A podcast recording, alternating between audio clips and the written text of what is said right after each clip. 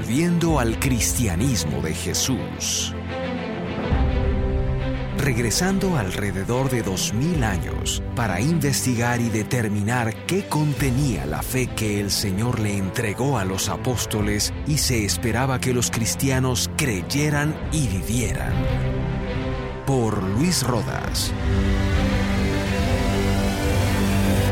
Lo peor de la iglesia latinoamericana evangélica es una fusión entre la ignorancia y la indisciplina por la cultura en la que crecimos y la influencia de un cristianismo de mercado que viene de los Estados Unidos. Por supuesto, no, todo es malo, por eso acabo de referirme a, a, lo peor de la iglesia latinoamericana evangélica, pero no todo es malo, aunque a veces es verdad que lo positivo y ejemplar cuesta realmente encontrarlo, está, pero debe ser buscado con mucho esmero. Tristemente una buena parte de la iglesia latinoamericana evangélica refleja la, ignorancia y la indisciplina de la cultura en la que se formó. El, aprendizaje, la formación, la enseñanza, el esfuerzo, la disciplina, la preparación, el desarrollo, no solo son vistos como pérdidas de tiempo por gran parte de la cultura popular latinoamericana, sino que en muchos casos movimientos enteros cristianos ven un contraste en estas cosas con lo espiritual, como si esas cosas, el, aprendizaje, la formación, la enseñanza, el esfuerzo, la disciplina, la preparación, el desarrollo, fueran algo necesariamente carnal que contristan la obra del Espíritu Santo en una persona. Es la, ignorancia y la indisciplina como virtud espiritual. Me acuerdo que hace muchos años un pastor dijo, yo soy parte de esos que menciona Pablo en 1 Corintios 1, versículos 27 y 28, cuando afirma, lo necio del mundo escogió Dios, y lo débil del mundo escogió Dios, y lo vil del mundo. Él, estaba justificando su conducta eh, que, floja, digamos, eh, que, dejaba mucho que desear, y, y su falta de preparación. Y un hermano le, respondió, me parece que te estás olvidando que es verdad que así nos encontró Dios cuando nos salvó, pero dos versículos después, Pablo dice que ahora Cristo Jesús nos ha sido hecho por Dios sabiduría. Y que unos versículos después afirma, hablamos sabiduría entre los que han alcanzado madurez, hablamos sabiduría de Dios. 1 Corintios 2, versículos 6 y 7. Nos salvó siendo necios e ignorantes, pero nos hace crecer en su sabiduría. Absolutamente, pero absolutamente cierto. Hace un tiempo, hablando con una persona con, un gran conocimiento de, la historia europea, le, pregunté cómo Alemania, después de haber quedado destruida casi por completo por dos guerras mundiales, había vuelto a ser una potencia en muy poco tiempo. Y él, él me respondió muy, muy, muy tranquilo, por su cultura. Por un lado, sus gravísimos errores, los, gravísimos errores de, los alemanes los llevaron a causar daños indecibles a, otras personas, a, naciones y a ellos mismos. Por el otro lado, la, disciplina del alemán, el esfuerzo, la cultura de progreso, preparación y perseverancia, rápidamente lo llevó a destacarse nuevamente en el mundo. Sin duda, pero sin duda la, cultura de ignorancia e indisciplina latinoamericana es, es proporcional con su constante pobreza y retraso. Y como iglesia deberíamos saber detectar y, luego erradicar lo malo de la cultura que nos rodea, sea cual sea. dicho esto, vuelvo, vuelvo a, aclarar. No, estoy diciendo que nuestra cultura latinoamericana no tenga aspectos positivos. Cualquiera, por ejemplo, que cualquiera que haya conocido eh, Europa y Latinoamérica puede notar un, un contraste enorme enseguida. Latinoamérica en una gran proporción se destaca por relaciones cálidas, por relaciones abiertas, eh, llenas de, hospitalidad, de, cariño. Uno puede recién conocer a, infinidad de latinoamericanos y en cuestión de minutos ya se relaciona como, como si fueran amigos de toda la vida. Pero otra vez también lo digo, eh, eh, esta gran virtud no cambia la, triste realidad de una cultura llena de, ignorancia e indisciplina y, los grandes daños que esto genera en nuestro cristianismo evangélico latinoamericano. Y para peor, como dije al principio, nuestra propia cultura latinoamericana que nos ha rodeado se fusiona con la influencia de un cristianismo de mercado de los Estados Unidos. Un pastor inglés alguna vez dijo, el cristianismo comenzó en Palestina como una hermandad. Se trasladó a Grecia y se convirtió en filosofía. Llegó a Italia y fue una institución. Se diseminó por Europa y se transformó en una cultura. Luego llegó a Estados Unidos y hoy es una empresa. Esto tristemente es una realidad. Hace algunos años, en un viaje a Estados Unidos, le dije a un hermano que me, daba la impresión de que la forma en que se relacionan muchos líderes cristianos y, los cristianos en sí en ese país es como, es como una relación de mercado. Muchos están pensando en, qué pueden sacar del otro al contactarse, como, como, si, como si siempre estuvieran negociando. Cuando le, dije esto, yo la verdad que internamente esperaba que, este hermano me dijera que, estaba malentendiendo la cultura, que me, que me arrepintiera, pero, pero para mi sorpresa él, me, me, respondió, sí, eh, es parte de la misma esencia de la cultura norteamericana. Todo se, se relaciona con el progreso hacia el logro del sueño americano. Cada persona es, como un nuevo contacto que puede abrirle puertas para conseguir eso que quiere conseguir, para seguir consiguiendo y así subir más y más y más en la escalera de lo que busca. Y, nadie se ofende por eso, porque ambas partes que, se relacionan son conscientes y se contactan con el mismo fin. E, es como una especie de, contrato relacional implícito, por decirlo así.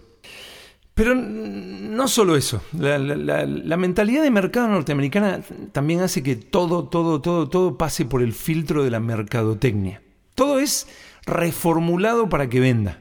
las grandes leyes que lo definen todo son, primero, todo debe ser sintetizado para que llegue a más gente. Lo complejo no, no es masivo. Lo, explicado de forma compleja debe ser reexplicado de forma simple, lo cual muchas veces es bueno. La, idea es que se entienda, pero, pero el problema es trágico cuando lo profundo es diseccionado, simplificado al punto de que pierda su profundidad, de que pierda su esencia y solo quede apenas el olor de lo que era. Segundo, todo debe ser presentado de forma que llame la atención, sin, sin importar de, que esa presentación rompa con la misma esencia de lo que se está presentando. La, idea es llegar al gran público. El, éxito se mide por si lo logra o no. Tercero, no importa si es verdadero, genuino, si es una experiencia real, algo vivido por los años, algo con base y sustancia, o si es apenas la creación de alguien que quiere vender, quiere vender su producto. No importa, ser masivo es la meta. Cuarto, la, motivación del que lo hace no cambia el valor del producto. Si, la persona se decidió a promover tal o cual cosa porque esto cambió su vida y, se desespera por cambiar la vida de otros, o si su única motivación es que vio que a otros le fue bien promoviendo eso y él vio su oportunidad de éxito, da absolutamente lo mismo. La, la gran pregunta que le da valor al producto es, ¿fue masivo? Y ¿Se supo sacar grandes beneficios de mercado del producto? El ejemplo más sencillo y, rápido de esto, aunque en absoluto el único, son las editoriales cristianas norteamericanas. Ellas han sido por décadas la razón primordial por la que la iglesia cristiana en gran parte del mundo se ha movido por olas siguiendo temas que, se ponen de moda uno detrás del otro, detrás, del otro. El, Espíritu Santo, luego la alabanza, después la guerra espiritual, luego la sanidad interior, después el carácter cristiano, etcétera, etcétera, etcétera, etcétera.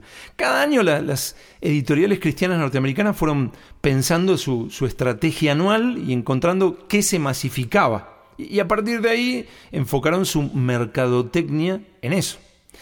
Así, por ejemplo, cuando salía un producto que vendía con el nombre de, no sé, el, cristiano sano. Una vez que tenía éxito, recuerden que el, éxito es medido por su masividad, todos detectan ese éxito y, empiezan a, salir los hijos de ese producto para intentar sacarle todo el rédito posible. La iglesia sana, el matrimonio sano, los hijos sanos, el pastor sano, todo sano, etcétera, etcétera, etcétera, etcétera. Y, ahí las iglesias siguen la moda y, se llena de, cursos basados en esos libros. Vamos a comenzar la semana que viene un estudio sobre la iglesia sana. Esto es lo que Dios está hablando en este tiempo. Y, después vamos a hablar del matrimonio sano, después los hijos sanos, el pastor sano, etcétera, etcétera, etcétera, etcétera. Y, no solo eso, el, escritor de esa serie de libros, de, esto sano y aquello sano y lo otro sano, se hace famoso y rico, junto con, la editorial también, por supuesto. Pero como otras editoriales también tomaron nota de, cómo está funcionando ese tema en ese momento, le piden a, sus escritores que hagan un libro sobre el mismo tema. Quizás ellos también pueden prenderse en la moda y tener cierto éxito también. Un pequeñísimo ejemplo de esto y, que tiene que ver con el tema de, este estudio en sí, la, espiritualidad de los que transmiten la, fe de Cristo. Eh, hace unos años empezaron a aparecer muchos libros que hablaban de las disciplinas espirituales, de, diferentes autores y, diferentes editoriales. E, en uno de esos libros, J. I. Packer mencionó en el prólogo el, éxito de otro libro sobre el mismo tema. él escribió lo siguiente.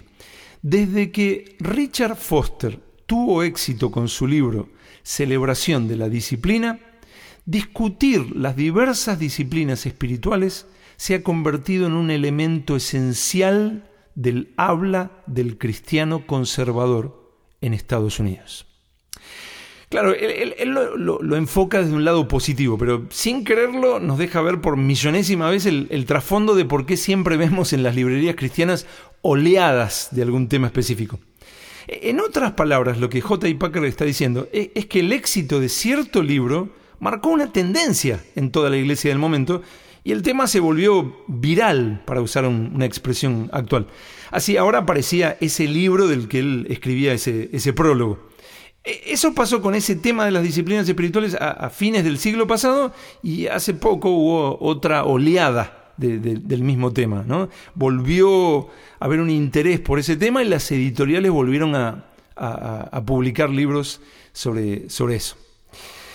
Llamativamente, el, escritor de, este libro en el que J. Packer escribió el prólogo, hace poco tiempo explicó en un video cómo, cómo una persona puede tener devocionales diarios en cinco minutos. en su libro promovió en su momento las disciplinas espirituales y ahora dice que es suficiente con cinco minutos para que una persona tenga una vida devocional. ¿Cómo, alguien puede delirar tanto como para decir algo así? ¿Cómo, puede ser esto? La perspectiva de mercado de los Estados Unidos. Todo es reducido para que pueda ser enlatado y se logre un producto que llegue a ser masivo. Primero, todo debe ser sintetizado para que llegue a más gente, diseccionado, simplificado sin importar si en el proceso pierde su, profundidad, pierde su esencia. Segundo, todo debe ser presentado de forma que llame la atención, sin importar de que esa presentación rompa con la misma esencia de lo que se está presentando. Tercero, no importa si es verdadero, genuino, una experiencia real, algo vivido por los años, algo con base y sustancia, o, si apenas es, la creación de alguien que quiere vender su producto, no, importa. Cuarto, la motivación del que lo hace no cambia el valor del producto. La gran pregunta que le da valor al producto es, ¿fue masivo? ¿Y se supo sacar grandes beneficios de mercado del producto? Todo esto tristemente impregna, contamina, ahoga y, violenta la, espiritualidad de gran parte de la iglesia evangélica de hoy. La superficialidad es una característica absolutamente innegable de, gran parte de nuestra, de, nuestra cristiandad actual. El, resultado es una especie de, edificio que, como un edificio que guardó la fachada original, pero que detrás no hay más que un edificio moderno, débil, e igual al mundo que lo rodea. Y como dije al principio, todo esto, tanto la, ignorancia y la, indisciplina promovida por la cultura en la que crecimos en Latinoamérica y, la influencia de un cristianismo de mercado de los Estados Unidos, conforma una, una fusión que daña profundamente al cristianismo latinoamericano, profundamente.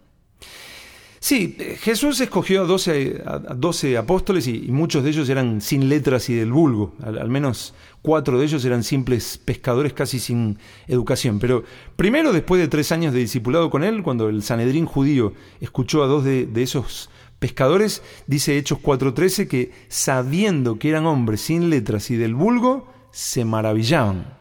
el discipulado de Jesús no los había dejado igual. Segundo, sí, cuando Jesús llamó a, los apóstoles eran personas sin preparación académica y que no tenían el más mínimo conocimiento ministerial. Cuando Jesús se va, ellos apenas tenían tres años de seguir a Jesús y nada, absolutamente nada de, experiencia propia de, cómo hacer iglesia. En, pocas palabras, eran, eran nuevos con, con todos los problemas que eso incluye, pero fueron madurando en el Señor. Hay, algo muy llamativo e, e, importante que mencioné en un estudio anterior.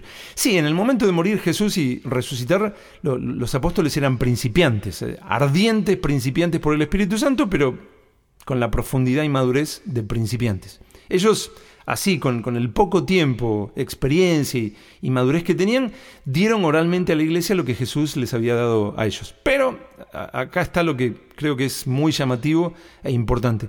A, la hora de dejar un registro de la plena tradición de Jesús para las generaciones siguientes, en lo que conocemos como el Nuevo Testamento, necesitaron la maduración de décadas.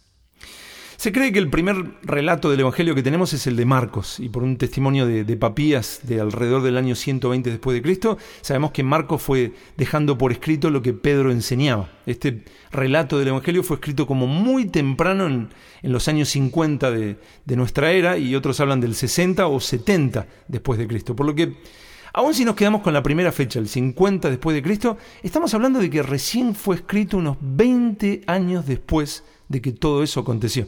Y en el caso de Juan, su relato del Evangelio necesitó ni más ni menos que alrededor de 60 años. Él, escribió lo que llamamos el Evangelio según Juan alrededor del año 90 después de Cristo. ¿Por qué esperar tanto? En las palabras de Jesús en Juan 16, 12 vemos el trasfondo. Jesús dijo antes de morir, aún tengo muchas cosas que deciros, pero ahora no las podéis sobrellevar.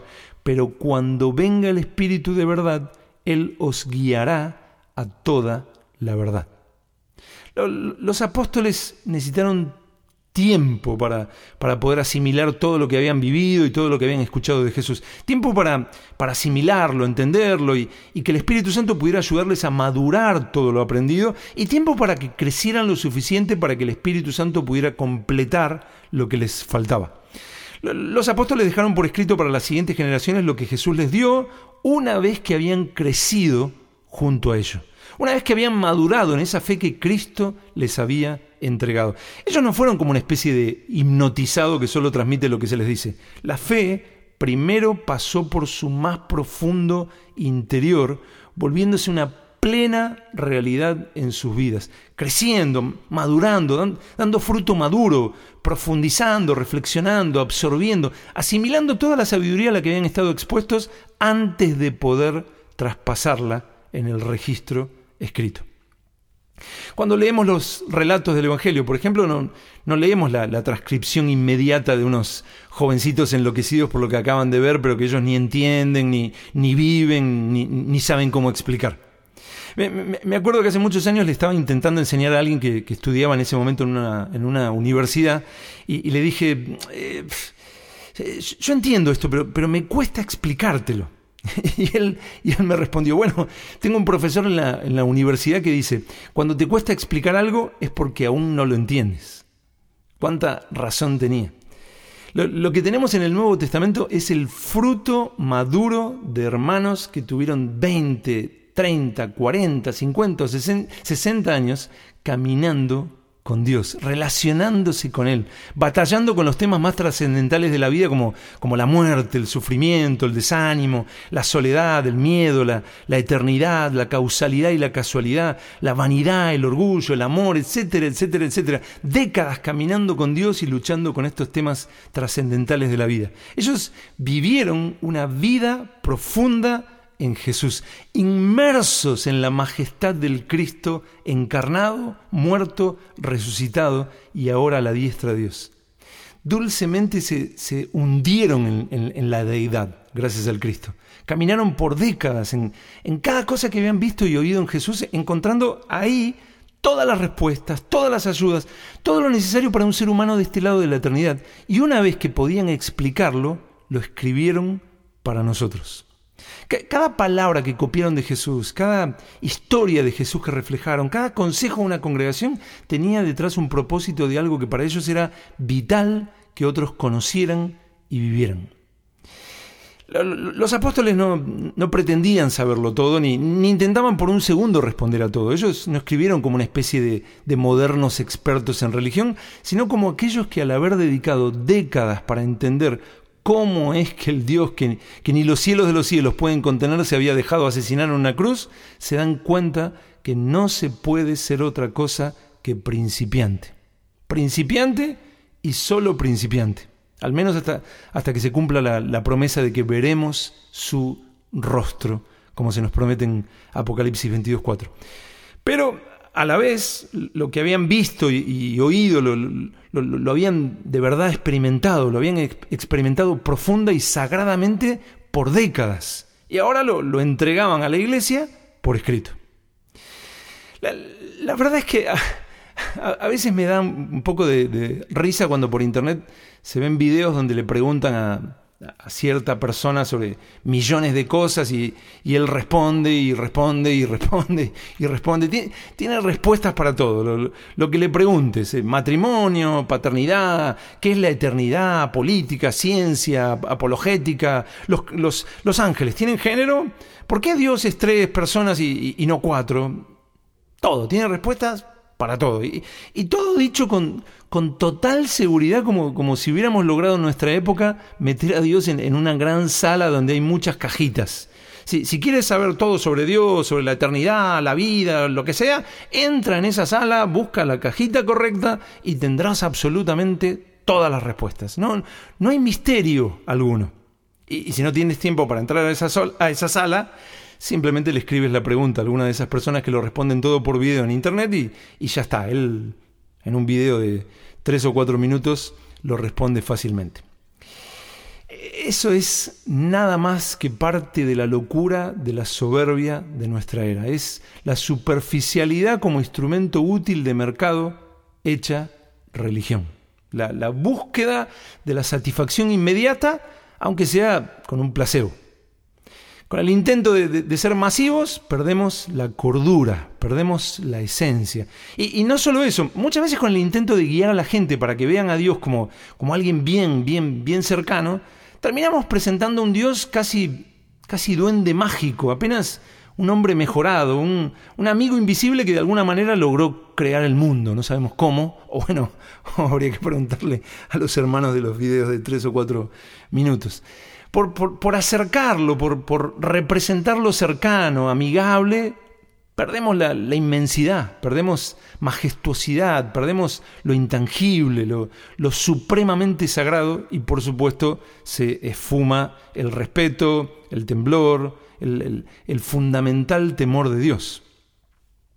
Juan, el apóstol Juan, ya, anciano, después de haber compartido con Jesús de la forma más cercana durante tres años y luego de, haber caminado en comunión íntima con, él por más de 60 años, nos cuenta en Apocalipsis 1.17 que se le presentó Jesús y dice, cuando le vi, caí como muerto a sus pies. Apocalipsis 1.17. El, el amor y la comunión íntima genuina continuaban en la más completa reverencia sagrada. Dios se presenta a sí mismo en Isaías 57:15. Así dijo el alto y sublime, el que habita la eternidad y cuyo nombre es el santo.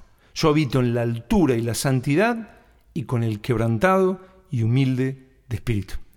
No, no es lo uno o lo otro, es lo uno y lo otro. Él, él, él, es el alto y sublime, el que habita la eternidad y cuyo nombre es el santo, el que habita en la altura y la santidad, lejano, infinito, intangible, incomparable, inalcanzable, alguien que se presenta diciendo, no me verá hombre y vivirá en, Éxodo 30, 33, 20. Fuego consumidor, como habla Hebreos 12, 29. Santo al punto de, la perfección inimaginable, que cuando elige un símbolo como, como, el arca del pacto para su presencia, si alguien se atreve a tocar con sus manos humanas, ese símbolo lo, lo consume al instante ni bien lo hace, como vemos en 2 Samuel 6, versículos 6 y 7. Pero que a la vez, eh, eh, en su amor imparable, recorre toda esa distancia infinita y habita con el quebrantado y humilde de espíritu. Ese es el Dios que se nos acercó en Jesús. Como traduce la, versión en latín del Salmo 11.2, magna opera domini. La, obra del Señor es magna, ópera. Y, esa obra sublime, esa, esa realidad completa, jamás debe ser diluida ni censurada. Jamás. otra cosa es una desfiguración profana del Dios verdadero. Los apóstoles, gracias al Señor, no tenían ni, una mentalidad de mercado norteamericana, ni, veían la ignorancia y la, indisciplina como virtud, ni cayeron en la trampa de, ir achicando a Dios hasta que todos lo vieran como, un amiguito eh, amigable, invisible, que se puede explicar en videitos de tres o cuatro minutos. Los apóstoles dieron a la iglesia todo lo que Jesús les había confiado y todo eso era verdadero, enseñanzas suficientes para la vida de todo ser humano de este lado de la eternidad todo lo necesario fue revelado por Jesús y como ya expliqué en otras partes de, esta serie de estudios, no hay, no hay nada más profundo que lo que Jesús nos dio. Como escribió Pablo en Colosenses, estamos completos en Jesús, Colosenses 2.10, porque en Él están escondidos todos los tesoros de la sabiduría y del conocimiento, Colosenses 2.3. No, no hay nada más profundo que lo que Él le entregó a la iglesia por medio de sus apóstoles. Lo que se le añade a eso no conforma al cristianismo y debe ser evitado ya sea porque es contrario al cristianismo o porque es una distracción para el cristiano. Pero, primero, la tradición de Jesús debe ser estudiada, asimilada y vivida de la forma más profunda posible. La, fe de Cristo tiene profundidades interminables. Se, se requiere pensar, meditar, analizar, orar sin cesar, gustar, practicar, ejercitar. Segundo, la, tradición de Jesús incluye todo lo necesario para esta vida presente, todo. Pero Jesús, al darla a sus apóstoles, era absolutamente consciente de que solo entregaba lo que de este lado de la eternidad podemos asimilar y necesitamos vivir, como por ejemplo podemos ver en Juan 3.12 y, y Juan 16, versículos 12 y 33. Nada más. Solo lo, que es eh, lo que de este lado de la eternidad podemos asimilar y necesitamos vivir. Infinitos, vuelvo a decir, infinitos, infinitos aspectos de Dios y, la vida en su sentido más pleno no fueron incluidos en lo que Jesús le entregó a los apóstoles.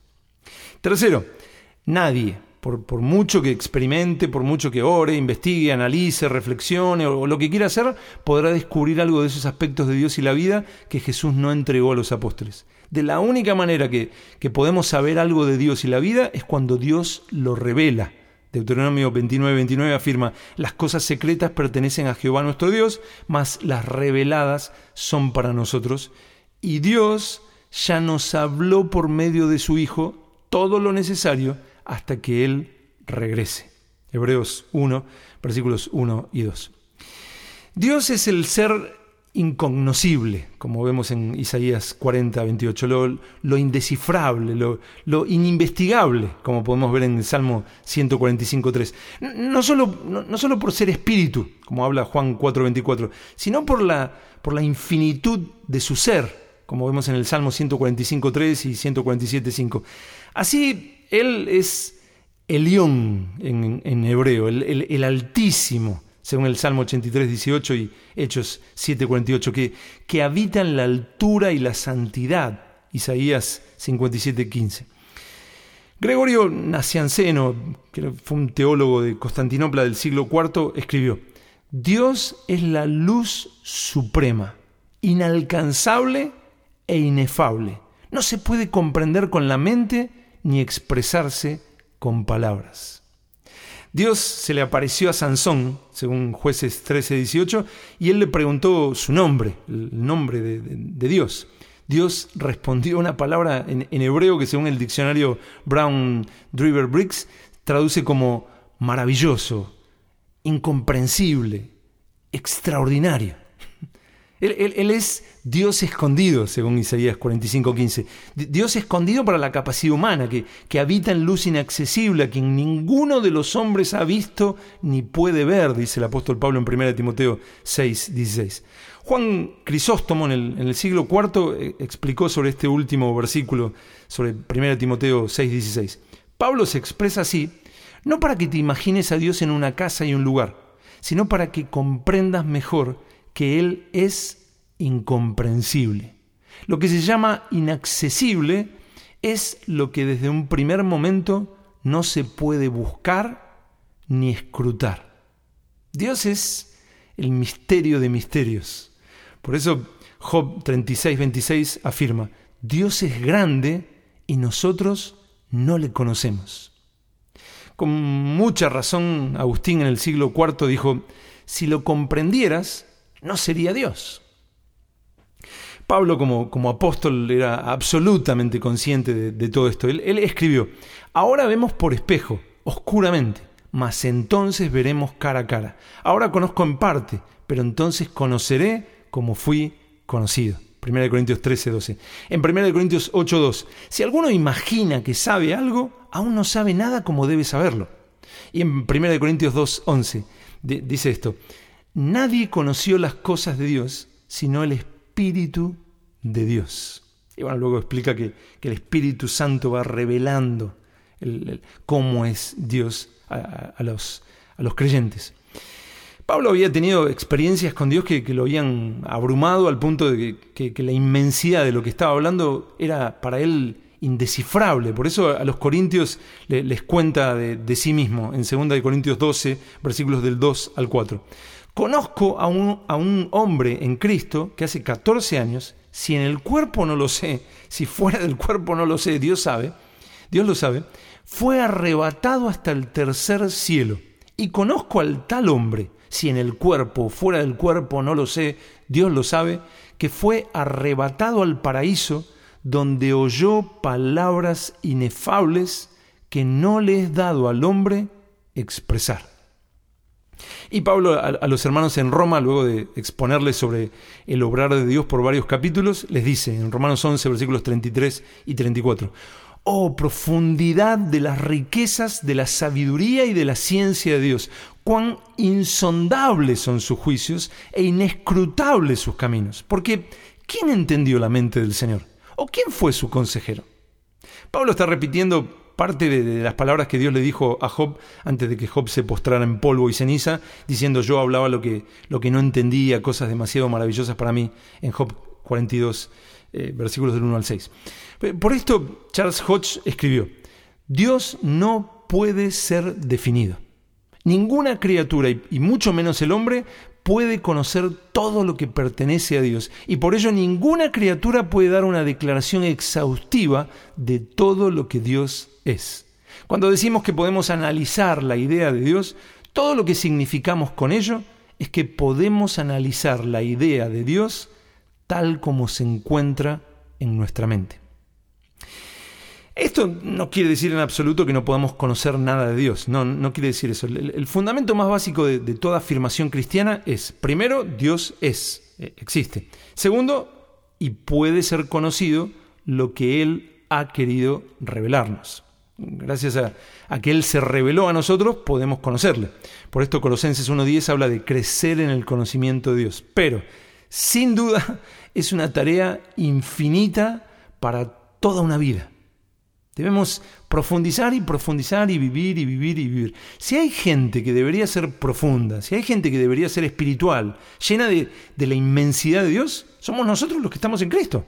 Nosotros somos la respuesta a un mundo vano. ¿O no? Ahora, nada de lo que dije en este estudio significa que, no podamos entender la Biblia, no, no, quiere decir eso. Lo, que Dios ha querido revelarnos quiere que, lo entendamos, que lo gustemos, lo disfrutemos y naveguemos en su amor eterno. Y, cuando hayamos vivido toda una vida de, deleite en la meditación y aprendizaje de, todo aquello que Dios nos confió, entraremos en la eternidad y nos daremos cuenta que apenas habíamos gustado de, una gota del océano de Dios. Pero también sabremos, sin lugar a duda, en, ese momento, que esa gota que nos había hecho plenos era verdadera.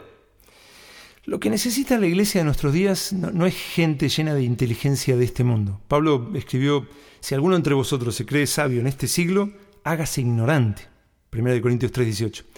Lo que necesitamos desesperadamente es gente con una vida espiritual profunda en Cristo como, como habla Colosenses 3:16, la palabra de Cristo morando en abundancia en, sus mentes y, y, cantando en sus corazones al Señor con salmos e himnos y cánticos espirituales, ardiendo por un Jesús que, que no deja de sorprenderlos y capturar toda su atención, toda su lealtad. Lo que necesita la iglesia en nuestros días es personas que transmitan la fe de Cristo a la siguiente generación, olvidando la mentalidad de mercado actual y pudiendo decir de la forma más profunda, no tengo ni plata ni oro, pero lo que tengo te doy, dando a Jesucristo a este mundo inválido. Esa es la necesidad de la iglesia de nuestros días. Si necesitas más información, puedes visitar nuestra página web luisrodas.com.